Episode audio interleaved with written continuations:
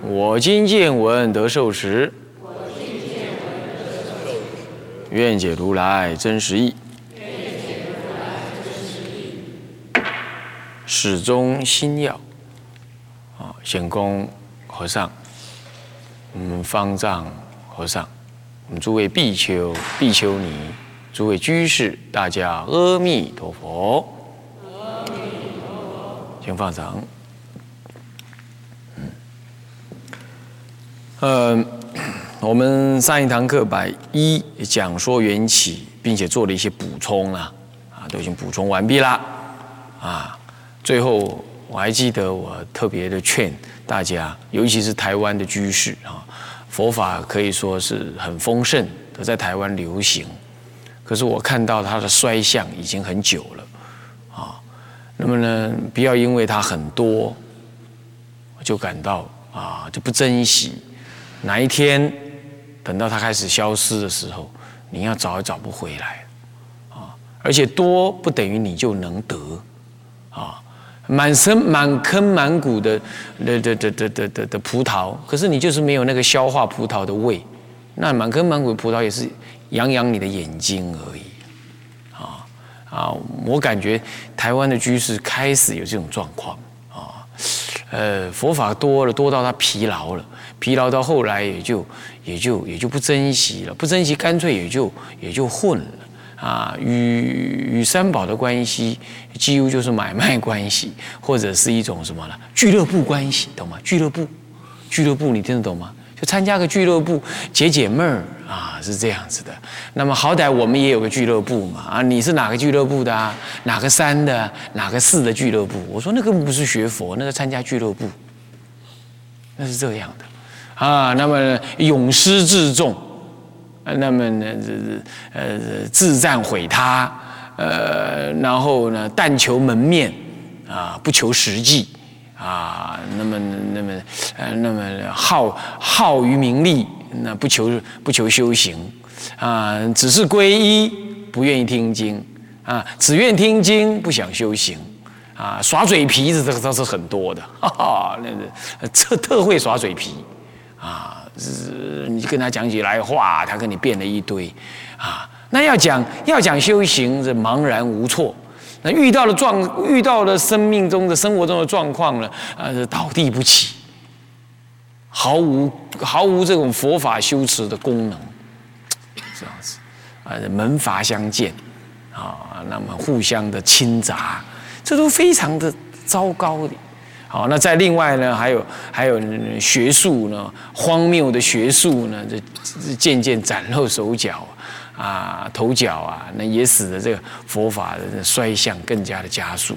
这都是台湾的状况啊。那么请多注意啊。好，那么接下来我们讲五重玄义。五重玄义是天台解经啊的定式。所以五重，重者一层一层的剥离的意思，就表示把一个很深奥的是东西是概念，用五个道理一层一层的剖析开来，所以说重是这意思啊，不是重而是重，重重叠叠的，我们把它剥开来，叫五重，有五重。那么玄义玄者啊，我那前前几堂课我讲到了玄，玄有玄有这个啊之前的意思，有深奥的意思，有密藏的意思，密藏的意思啊，有之前有之前在什么之前的意思，有那个玄玄在什么地方那个玄呢？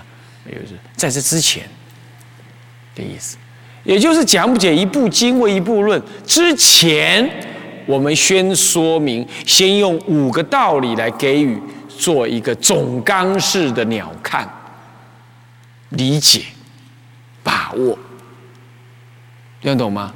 在在这之前，那也可以说是在讲这部经跟论之前，我用五层道理。来剖析这部经或论的深意，那就是玄有深奥的意思。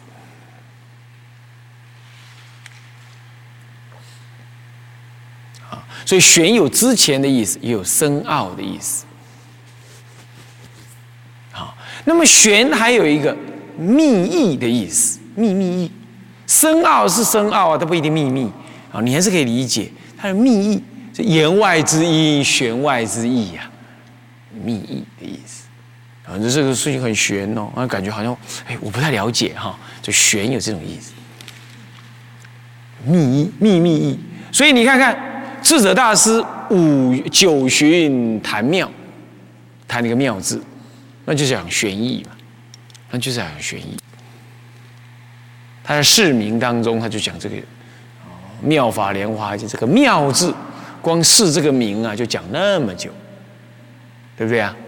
这就是玄义，有秘意的意思，密藏的意思，啊啊。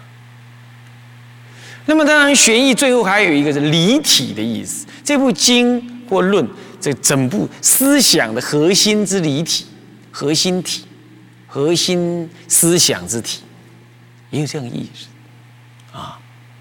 那么，所以说天台解经先说玄义，先说五重玄义，啊，原因在此啊。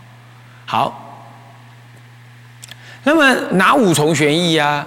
啊，就明体中用相啊，这个释名啊啊，那么呢变体明中论用判教相，就是五部明体中用相啊。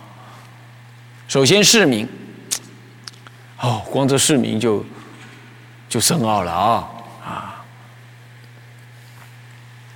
市民就一部经的名，或一部论的名，解释这个名。当然了，市民的同时也会适当的解释翻译的人呐，或者是讲呃著作的人呐等啊，这都不在话下。它主要是释这个名。呃，也是我们老和尚说的。呃，那时候在莲因寺，他说：“他说啊，以前呢，以前的人呢，呃，就说过，他说啊，讲经不判教，是开口便乱道，啊。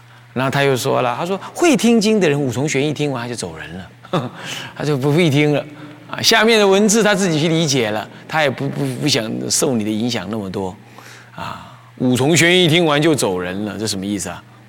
代表的就刚刚讲的，他说在前，他总总体的鸟瞰了这一部论的内容，啊，那么呢也深刻的、深刻的贯穿这部论的主要精神内涵，所以他听完这个，当然就理论上，呃，他要时间不够，或者他不想受你讲者的影响太多的话，他要保留他自己思想的空间。啊，或者修持的空间的话，他听到这，他就好 OK。那个不能说他傲慢啊，但你们不要这样干了啊！人家老参老修行人才这样干的，你们可不要这样子啊！不是说我怕呃听众少了，不是，我是说那不适合你啦，你你可能怕还没那个能耐了，哈，我们都还是初学呀，包括我在内，我也不敢这样做了，还是要听完才好，哈，是不是这样子啊？不过就是，呃，老和尚曾经说过是这样，就是可见玄义很重要。嗯，我也可以坦白的讲，其实解经一文解义啊，这个是消文释义啊啊，那么因缘释啊，那么种种的释法，这个其实并不顶难。我个最难的就在讲五重玄义，真的。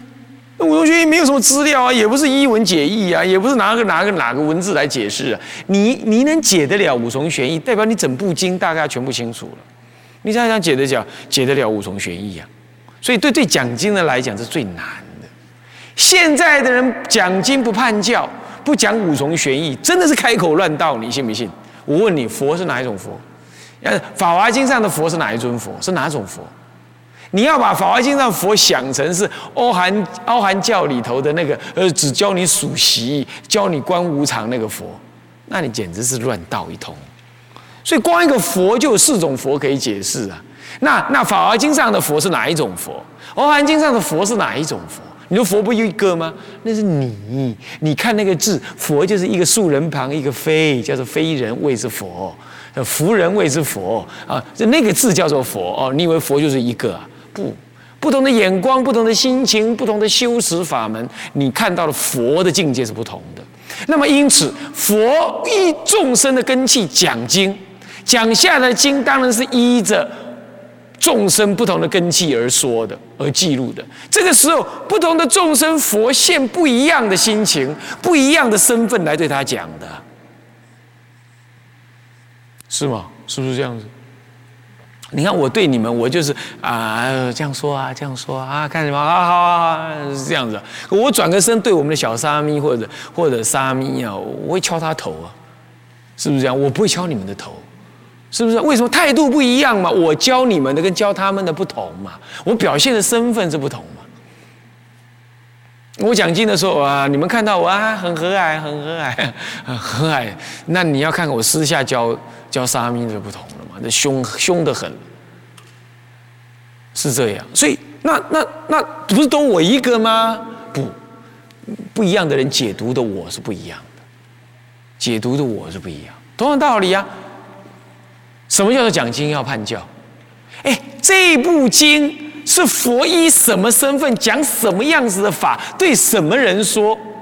这个法是深是浅？是藏教是通教是原别教是原教？讲的是钝还是剑？是秘密还是不定？佛现什么样子的态度来对什么样？是是是。是全教的菩萨说的嘞，还是对那个呃这个这个这个呃一时相的菩萨啊说的呢？这不同啊，所以这个时候这个佛要解释成什么样子的佛，那就不同。法华经上面说的缘起，跟欧韩上面讲的那缘起是完全不一样的呀。法华经上的缘起不坏实相，不坏真如。那么呢，在《欧韩经》上讲的缘起是没有真如，没有实相，它不了实相。《法华经》上的佛，《法华经》上的佛是彻底原教的佛，是惠山归一就近的佛果。那《欧含经》上的佛就是阿罗汉而已，他就告诉你苦空无常啊，那么修。呃，生念生生受心法四念处。那天台也讲生受心法，哦，那完全是大乘的生受生受心法，无作四念，无量的无量的四谛，不一样。那同样是讲四谛，有这么多的四谛，有无生四谛、无作的四谛、无无量的四谛，你你怎么解呢？你把阿含的那一套拿来解《法华经》，那会笑死人，真的是开口乱道，真的是这样，这样了解了吧？了解了吧？这怎么可以凑在一块儿呢？可是今天你听听看，你注意看看，现在哪些人在讲经判教的？没有，他们的轻呼说：“哎，天台是中国人自己发明的，哎，我们不需要用天台那一套，不需要用天台那一套。”这话可是你说的。有种，有胆量，啊，那就你就一文解义了嘛，三世佛冤了嘛，一文解义对佛，你查大词典就可以解释佛了嘛，是不是？所以说啊，要判教，那判教广的说就是从五重玄义入手，就从五重玄义入，懂吗？啊，所以说五重玄义呢。啊，是相当的重要的，啊，也是一你要把一部经或论的那个给给讲讲熟透了，你你要从五重玄义开始，好，那呃，这个偶偶益大师解那个弥陀经啊，那么解弥陀要解对吧？那我打佛七的时候啊，我老我我母亲往生。在我母亲往生前，我就跟我母亲约了，我说：“老菩萨，你往生呢，做什么做什么法会啊？因为我是帮你做什么法会啊？拜梁皇啊？还拜水忏，不不不不不要，你就帮我打七个佛七。我说好。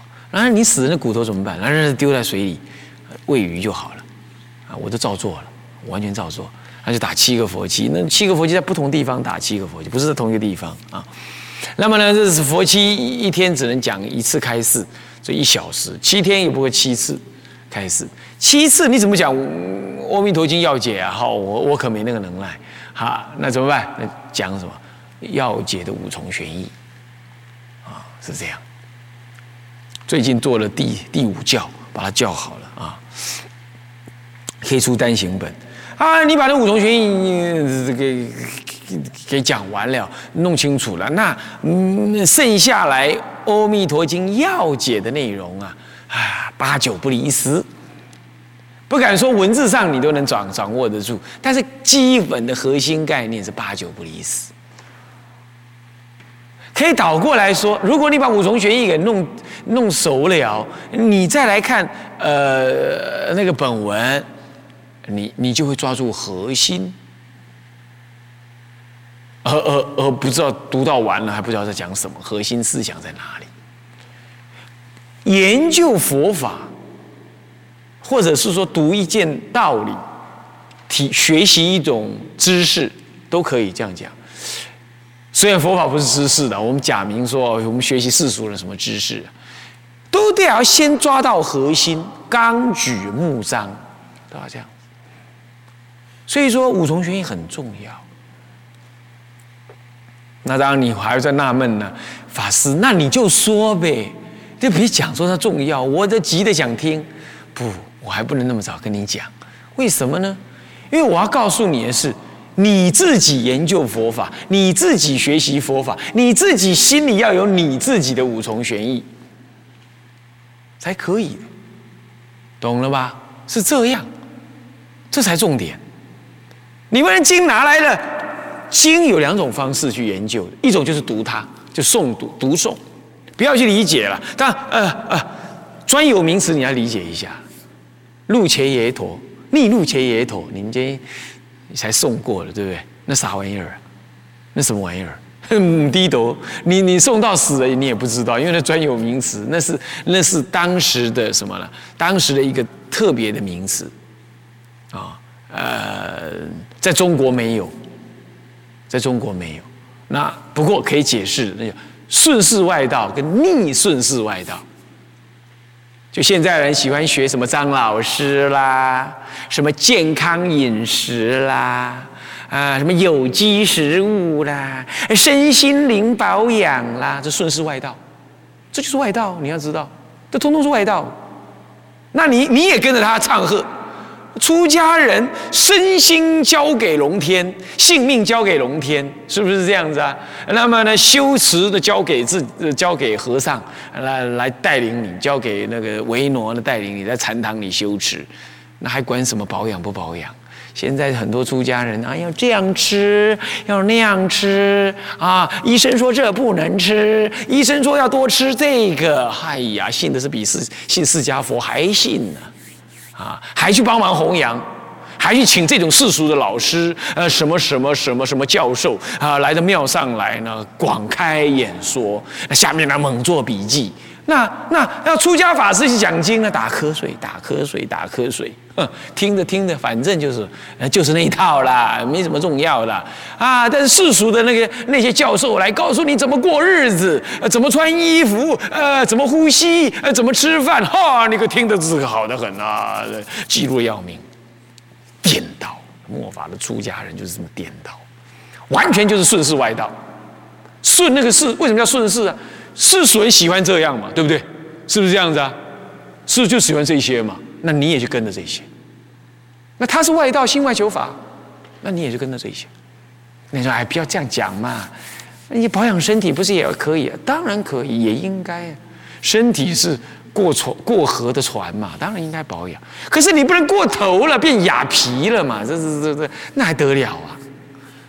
是不是啊？那还得了？是不是？他一切都超越了，超越了佛所说的。啊，要生食，要怎么？佛陀说生食是犯戒的，你要知道，不能随便生食的。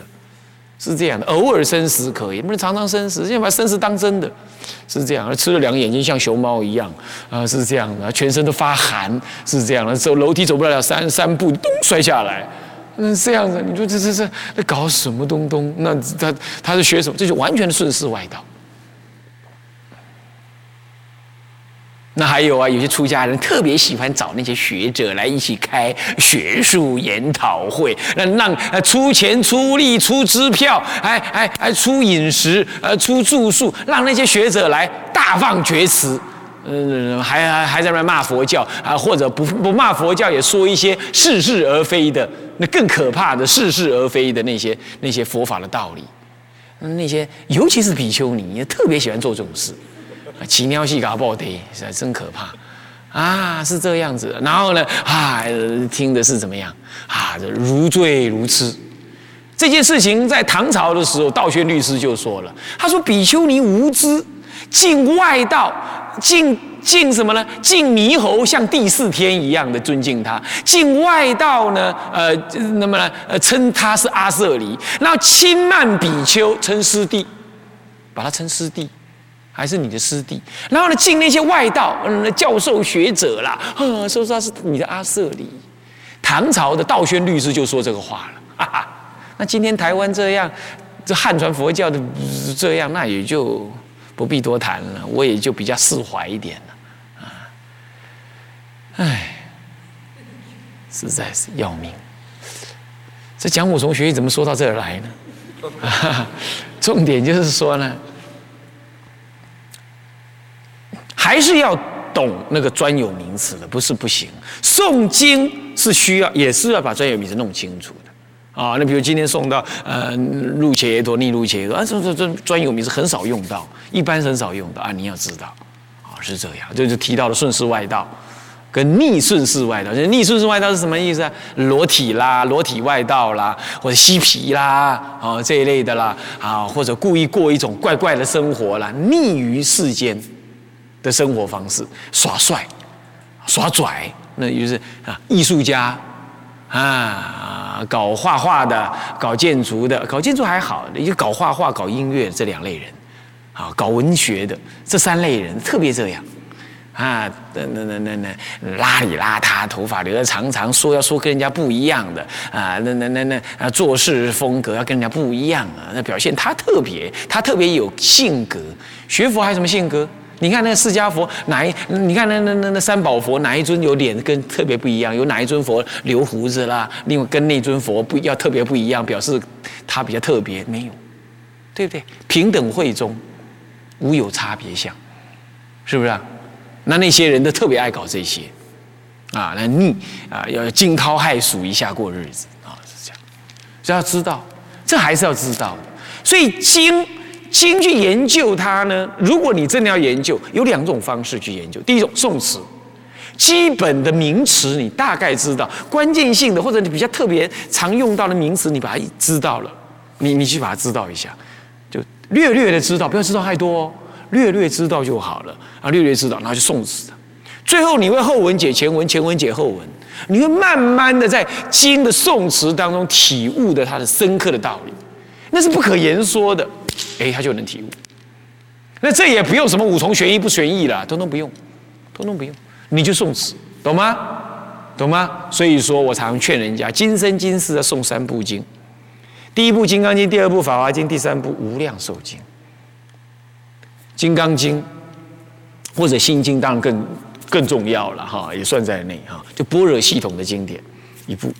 啊，《金刚经》啊，哦，我们都贪图有啊，用破空嘛，啊，空来破啊，再来《法华经》哦，我们学习天台要修《法华经》，好，这个成佛的原理以及啊，这个大乘的心量，以《法华经》为第一。再来，我们道归寂乐嘛，然后送《无量寿经》，《无量寿经》要送哪一本呢？当然是康生凯翻译的那一本，千万不要去弄什么汇集本啊。呃，我我们这里有没有有没有康生凯本的那本？我们常驻印的千华寺印的，上面就有写到了关于为什么不能用汇集本的说明啊。我们完全我我是对事不对人，我上面所说的也是明白的，就经纶来分析的，康生楷本自给自足，而且非常棒的一个版本。